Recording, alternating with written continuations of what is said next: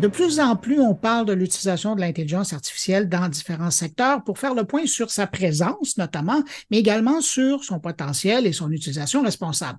Et l'industrie du jeu vidéo, euh, ça fait pas euh, exception. Hein. Par exemple, est-ce qu'un studio euh, utilise l'intelligence artificielle pour aider, pour assister ses créateurs de jeux, ou est-ce qu'il utilise l'intelligence artificielle pour carrément créer des jeux vidéo? Mon invité, il est au cœur de ces réflexions depuis un moment chez Ubisoft et se retrouve aujourd'hui on peut dire dans les coulisses d'un grand projet de recherche en collaboration avec le MILA de Yoshua Benjo et euh, l'Université McGill, Ubisoft est en train de jeter les bases d'une intelligence artificielle plus responsable dans le secteur des jeux vidéo. Et pour nous en parler de ce projet qui est un peu fou, je retrouve Yves Jacquet, qui est le directeur exécutif d'Ubisoft Laforge. C'est le haut lieu, je sais qu'il ne sera pas d'accord que je le présente comme ça, mais pour moi, c'est le haut lieu de l'innovation dans le jeu vidéo et c'est chez Ubisoft. Yves Jacquet, bonjour. Bonjour Bruno, c'est très très gentil, mais effectivement, euh, je suis pas sûr qu'on mérite ce titre-là. Bon, ben moi je trouve que vous le méritez, alors je m'assume. Yves, euh, d'où vient l'idée de créer une chaire de recherche Ubisoft Mila sur l'intelligence artificielle responsable dans les jeux vidéo? Alors en fait, c'est euh, ça, fait longtemps qu'on travaille sur ces questions d'intelligence artificielle, notamment chez Ubisoft avec la, la création de la Forge. Euh, ce dont on s'est aperçu au cours du temps, c'est du potentiel de ces technologies-là pour venir régler plein de problématiques, mais je dirais qui étaient au niveau des différents ingrédients pour fabriquer un jeu vidéo. Donc, par exemple, la capacité de créer des animations plus rapidement, ou la capacité de créer de la synthèse de voix pour euh, créer euh, ce qu'on appelle en anglais du text-to-speech, donc des, des, des, scènes sur lesquelles on peut itérer le temps de la fabrication du jeu. Mais ce qui s'est passé euh, dans, disons, depuis un an et demi, c'est qu'on a vu émerger des nouvelles solutions et des nouvelles approches d'intelligence artificielle qui n'interviennent pas seulement au niveau de l'ingrédient, mais commencent à euh, réinventer un petit peu la recette quelque part. Euh, par contre, la plupart des solutions qui sont implantées aujourd'hui euh, sont des solutions qui sont souvent très technocentristes. Donc, par exemple, on a vu que ChatGPT a commencé comme une expérience technologique, mhm. mais qui s'est retrouvé avec des impacts beaucoup plus importants dans plein de domaines différents, que ce soit au niveau de l'éducation, que ce soit au niveau de la communication, euh, que ce soit au niveau de la programmation. Et tous ces impacts-là ont été euh, réfléchis finalement après la le, le, le, que, que, cette technologie ait été mise euh, à disposition de la communauté. Nous, ce qu'on veut essayer de faire, c'est de faire un petit peu l'inverse. C'est vraiment ce qui est dans notre ADN chez Ubisoft et plus spécifiquement à Ubisoft Laforge, c'est vraiment de remettre l'humain au, centre de ces questions-là. Donc, on s'assure que l'intelligence artificielle, quand on va la réfléchir, euh, on va la réfléchir en termes d'assistance aux créateurs, mais aussi d'impact sur les métiers, euh, de responsabilité par rapport à notre écosystème. On veut s'assurer que on respecte le créateur, on veut s'assurer que le créateur va toujours avoir le contrôle. Là, on a senti qu'il y avait besoin d'avoir un focus suffisamment important euh, sur cette chaire-là pour citer ce principe d'IA responsable, c'est qu'aujourd'hui, il est de plus en plus difficile de prévoir les impacts. Si on commence si on change un ingrédient, on est encore capable de comprendre un petit peu ce que ça peut faire et puis les limites du, changement, les limites au niveau d'un métier, par exemple. Mais quand on commence à, changer la recette au complet, là, ça devient de plus en plus compliqué. On voulait être certain d'aborder ces questions-là en même temps que les aspects technologiques. Mais, mais tu le disais, euh, ça fait un moment que, que, tu penses à ça, que Ubisoft travaille là-dessus. Euh, puis même avant d'aller plus loin, euh, on peut dire que probablement a quelque chose qui est transparent euh, pour l'œil du joueur ou pour du public en général, c'est la présence de l'intelligence artificielle. Ça fait des années et des années que c'est là, euh, que c'est partout, autant au niveau des aspects de la création que dans l'expérience du joueur. Et, ça, déjà, vous avez commencé à, prendre des décisions dans ce que vous alliez faire, mais ça fait longtemps que vous êtes là-dessus. Ça fait effectivement longtemps qu'on est là-dessus. Ce qu'il faut distinguer d'abord, c'est qu'il y a plusieurs types d'intelligence artificielle dans les jeux. D'abord, l'intelligence artificielle dans les jeux, ça date depuis longtemps. Hein. Quand on jouait euh, à Pong euh, il y a longtemps, ou même euh, quand on pense à Pac-Man, il y a de l'intelligence artificielle là-dedans. Même si c'est une intelligence artificielle qui était relativement basique, le, jeu vidéo a toujours utilisé les techniques d'intelligence artificielle qui étaient les, les plus avancées. Ce qui est nouveau, c'est que les, les pratiques, on va dire, classiques d'intelligence artificielle ou de programmation étaient euh, basées sur des règles, et ces règles étant fixées par des humains. S'il se passe ça, alors fais ça, sauf s'il se passe ça. Dès qu'on écrit des règles, ben, on est en contrôle complet de ce qui va se passer. On est capable de tester si le système se comporte comme on, espère qu'il va, qu'il va se comporter.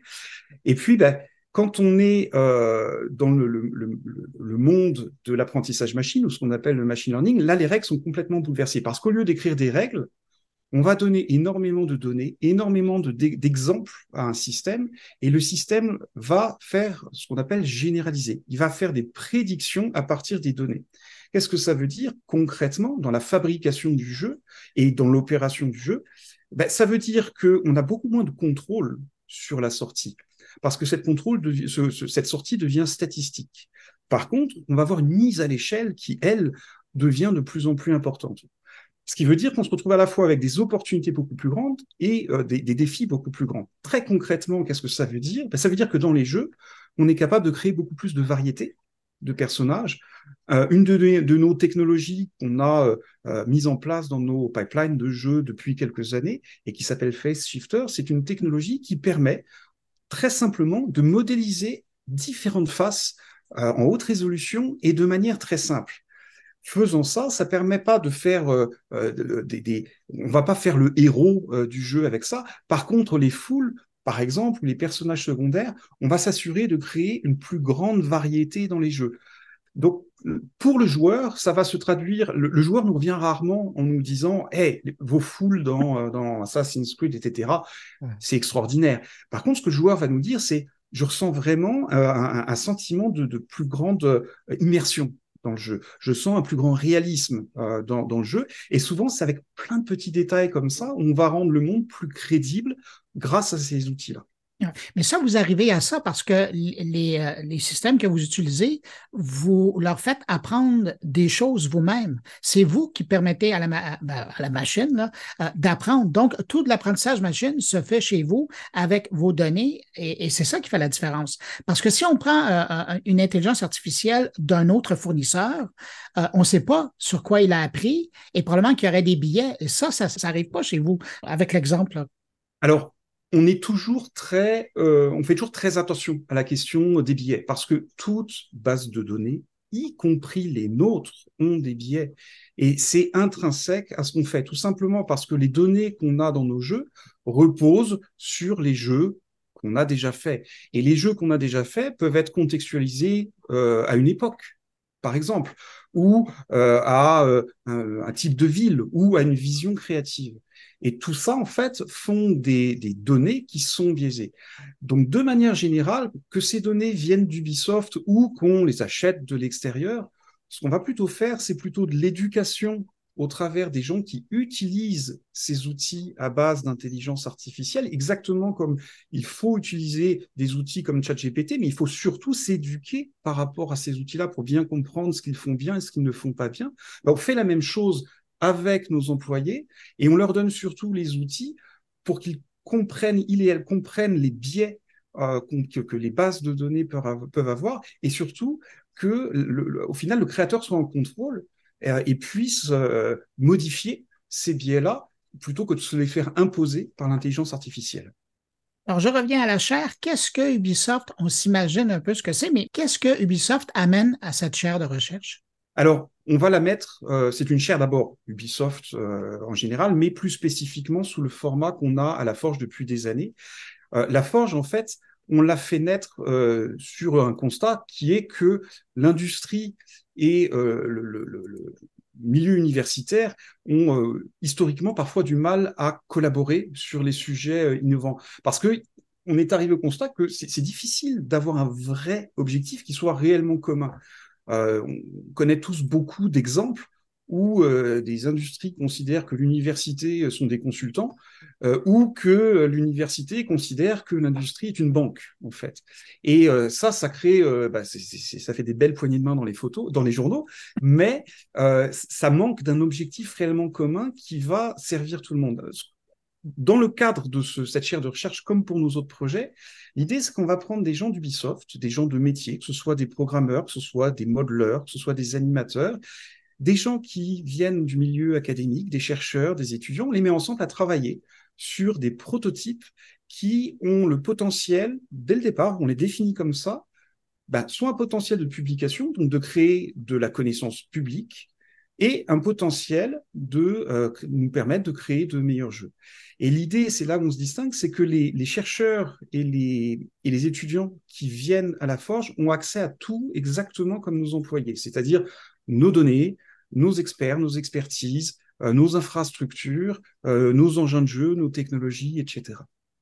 Et puis, bah, l'idée, c'est de travailler sur, sur la définition de ces prototypes, de définir des critères clairs à ces prototypes-là pour s'assurer qu'on a à la fois un succès de performance de nos euh, prototypes, mais aussi toujours dans ce cadre responsable. Et c'est là qu'on va compter bah, à la fois sur euh, les, gens d'Ubisoft, les gens de métier, mais aussi sur les chercheurs pour venir nous aider à, euh, répondre à toutes ces questions-là.